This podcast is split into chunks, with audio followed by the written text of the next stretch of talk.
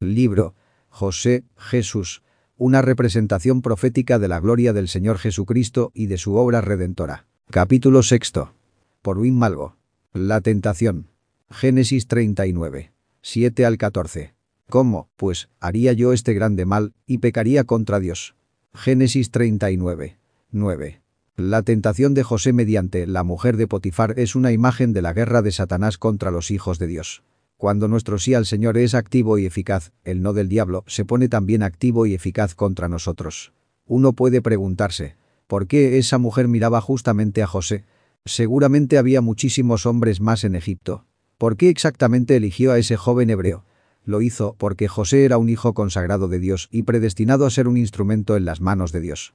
Los hijos consagrados de Dios son atacados por los poderes más sucios. El camino de altura de la fe es un sendero angosto por la cúspide y a su derecha y a su izquierda se abre el abismo del pecado. Pero la Biblia dice en 1 Corintios 10. 13. No os ha sobrevenido ninguna tentación que no sea humana. Pero fiel es Dios, que no os dejará ser tentados más de lo que podéis resistir, sino que dará también juntamente con la tentación la salida para que podáis soportar.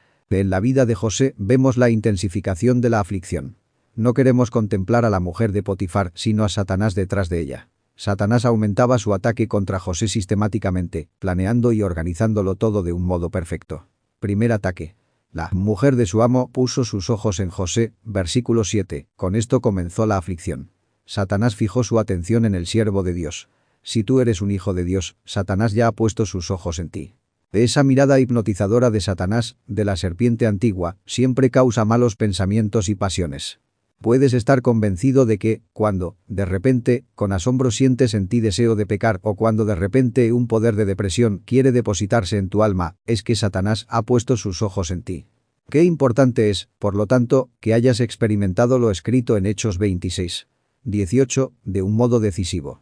Para que se conviertan de las tinieblas a la luz y de la potestad de Satanás a Dios.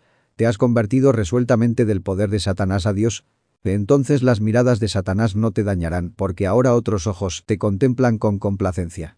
Te haré entender y te enseñaré el camino en que debes andar. Sobre ti fijaré mis ojos. Salmos 32. 8. Segundo ataque.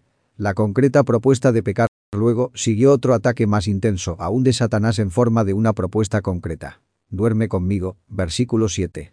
Esto suena inofensivo. Duerme. Sí, pero detrás de esto está una comunión venenosa, pecaminosa. Este sueño no pasa de ser la anestesia del pecado. La comunión con el pecado, la comunión con Satanás, lleva siempre al sueño espiritual. El letargo espiritual es solo una señal exterior de que vives en pecado y en fornicación con este mundo. Está escrito en Efesios 5, 11 al 14. Y no participéis en las obras infructuosas de las tinieblas, sino más bien reprendedlas. Porque vergonzoso es aún hablar de lo que ellos hacen en secreto.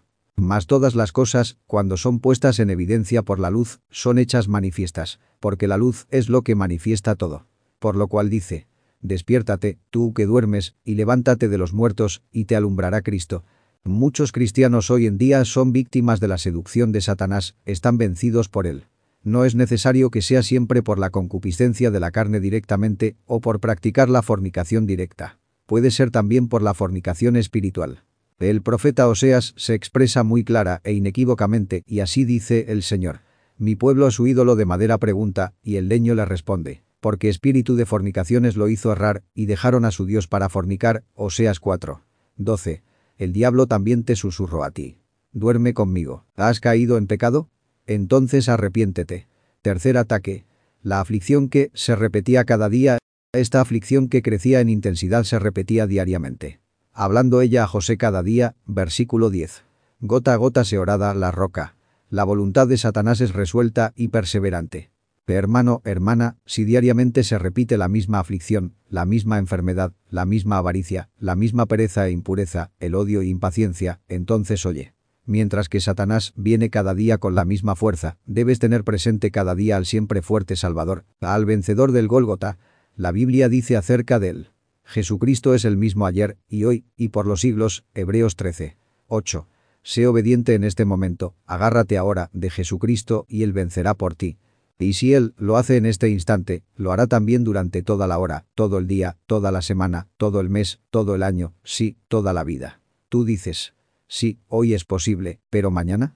Jesucristo dice, Por tanto, no os preocupéis por el día de mañana, porque el día de mañana se cuidará de sí mismo. Bástele cada día a sus propios problemas, Mateo 6. 34 versión de la Biblia de las Américas, apóyate en esto.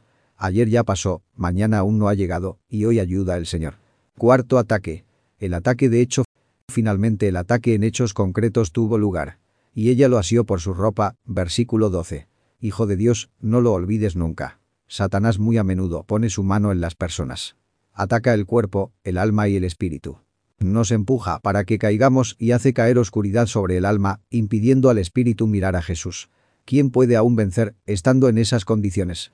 La Biblia nos da la promesa segura de la victoria en medio de la más ardiente aflicción. El maligno no le toca, 1 Juan 5. 18. El Señor, entonces sabe rescatar de tentación a los piadosos, 2 Pedro 2. 9. La Biblia de las Américas. Más gracias sean dadas a Dios que nos da la victoria por medio de nuestro Señor Jesucristo, 1 Corintios 15. 57. Por eso, pon tus pies en la tierra rocosa de la palabra. Sé obediente a la palabra, y tendrás la victoria. El camino para experimentar la victoria. Ahora conocemos el fundamento teórico de la victoria en la palabra de Dios. Pero tal vez preguntes, ¿qué puedo hacer para pasar del saber acerca de la victoria en la palabra de Dios a la experiencia práctica cotidiana de esta victoria? ¿Cómo puedo cruzar este vacío entre teoría y práctica? José nos muestra aquí el camino en forma muy clara. En él no había condiciones para vencer. Él era joven y carente de experiencia, y aquella mujer de Potifar conocía todos los trucos, era astuta y taimada. José estaba solo y en el exterior. Había pues muchas oportunidades de atacarlo. Pero vemos cuatro columnas en la vida de José que apoyan el puente que lleva de la teoría a la experiencia práctica de la victoria. 1. Su defensa crecía juntamente con la tentación. Cuando Satanás intensifica sus ataques contra nosotros, y esto pasa más que nunca antes en nuestros días, entonces debemos aumentar, correspondientemente, nuestra defensa, nuestra resistencia. Hoy vivimos en una época de actividad satánica tremendamente intensificada. La guerra de Satanás se dirige contra el santo en Cristo Jesús. La Biblia dice que el diablo viene con gran ira, sabiendo que tiene poco tiempo. Apocalipsis 12. 12b. Prestemos ahora atención a la tres veces intensificada defensa de José, citamos aquí la Biblia de las Américas. Pero él rehusó, versículo 8, este fue el no pasivo. Pero él no accedió, versículo 10, no la obedeció, este fue el no activo. Y salió huyendo afuera, versículo 12, este fue el clímax de su defensa. Tú dices, sí, todo bien, pero yo no tengo fuerzas para aumentar mi defensa contra la tentación. José no las tenía tampoco, pero conocía una secreta fuente de poder. Detrás de la defensa intensificada de José contra Satanás estaba, sin duda, su oración intensificada. Jesús dice, Seguid pidiendo, y se os dará, seguid buscando, y hallaréis, seguid llamando, y se os abrirá. Mateo 7. 7. La Biblia de las Américas. Cuando José, orando a Dios, rogando insistentemente, recibió el sí de Dios, pudo decir no al tentador.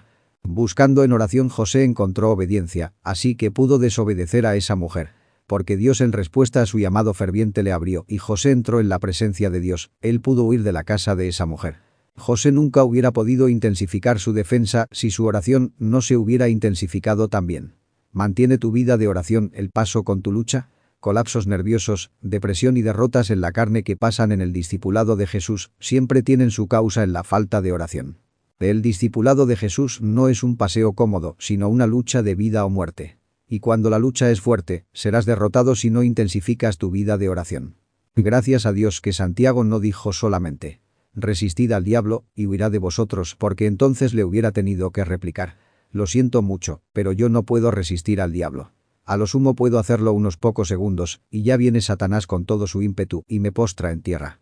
Pero Santiago dijo, resistid al diablo y huirá de vosotros y acercaos a Dios y él se acercará a vosotros. Santiago 4.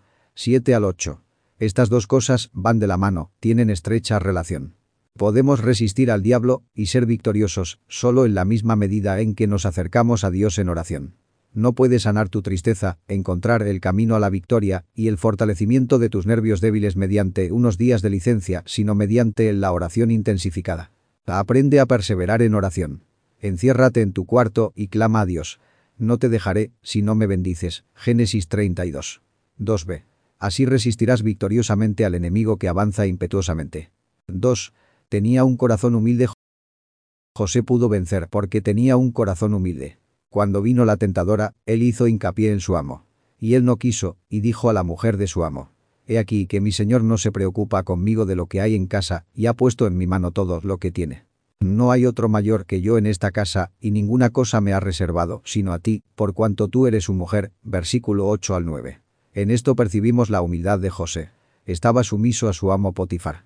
E intensificando la oración, perdemos el trágico orgullo egocéntrico, el querer elevarse interiormente sobre los otros. Dios resiste a los soberbios y da gracia a los humildes es lo que la Escritura nos dice en 1 Pedro 5. 5. Recuerdo ahora a David y Saúl. David era un varón conforme al corazón de Dios por ser humilde. Cuando trajeron el arca del Señor a Jerusalén, David danzaba delante del arca.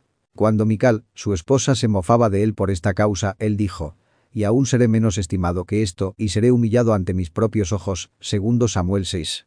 22. La Biblia de las Américas. David era humilde. Saúl fue desechado por Dios porque era orgulloso. Si hacemos una comparación entre Saúl y David, tendríamos que decir que, estrictamente hablando, David cometió el pecado más grave, pero el que fue rechazado fue Saúl y no David. ¿Sabes por qué? Porque David se arrepintió inmediatamente después de haber pecado, confesando a Dios.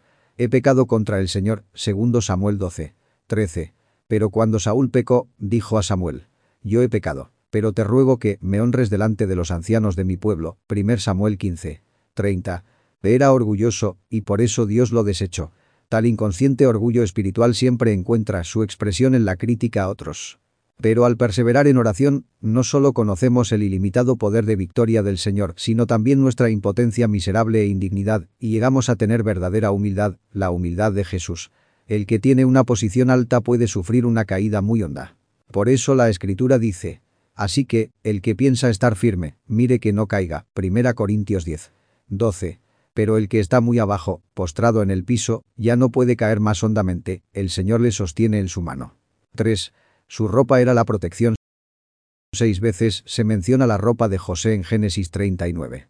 12 al 18, jugaba un papel muy importante y protector en esta aflicción. Primeramente esta ropa constituía una coraza. Isaías 19. 17 y Efesios 6. 14, que le guardaba del ataque, y ella lo asió por su ropa. ¡Qué maravillosa imagen del vestido de la justicia! Está escrito en Isaías 61. 10.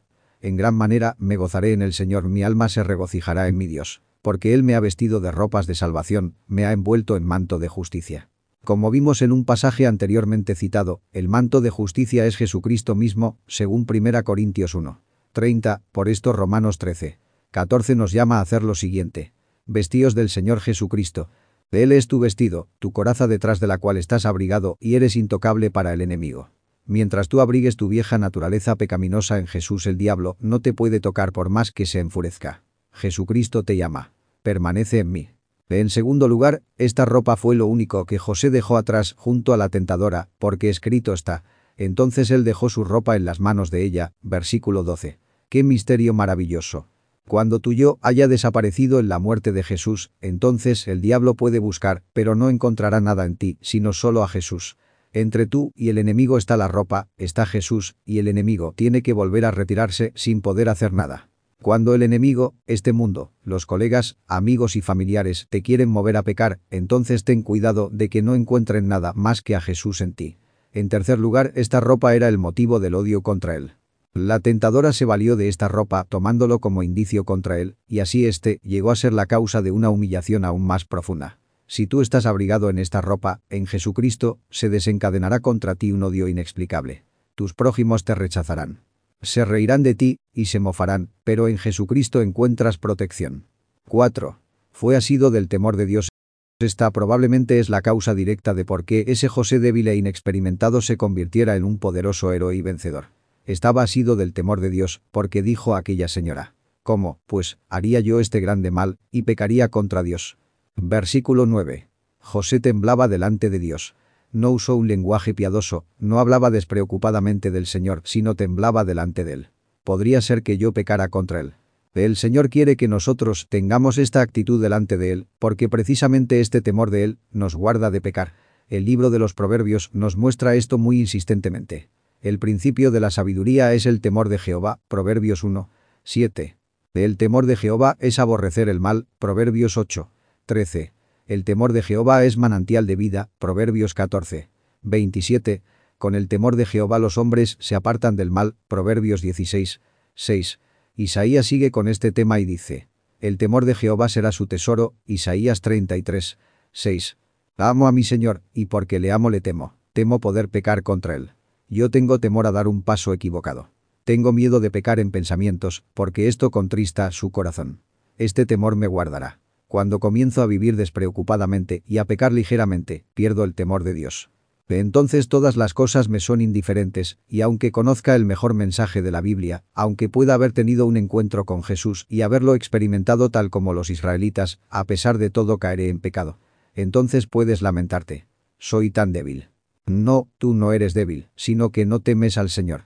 Resumiendo lo dicho, hasta aquí quiero decir que José venció porque pertenecía a su Señor de todo corazón y con toda su alma. Antes, en todas estas cosas, somos más que vencedores por medio de aquel que nos amó por lo cual estoy seguro de que ni la muerte, ni la vida, ni ángeles, ni principados, ni potestades, ni lo presente, ni lo porvenir, ni lo alto, ni lo profundo, ni ninguna otra cosa creada nos podrá separar del amor de Dios, que es en Cristo Jesús Señor nuestro. Romanos 8. 37 al 39. ¿Quieres ser un vencedor en la vida cotidiana tal como José? Entonces atraviesa estos cuatro peldaños conscientemente y con fe y penetrarás desde la ciencia teórica acerca de la victoria a la experiencia práctica de la misma.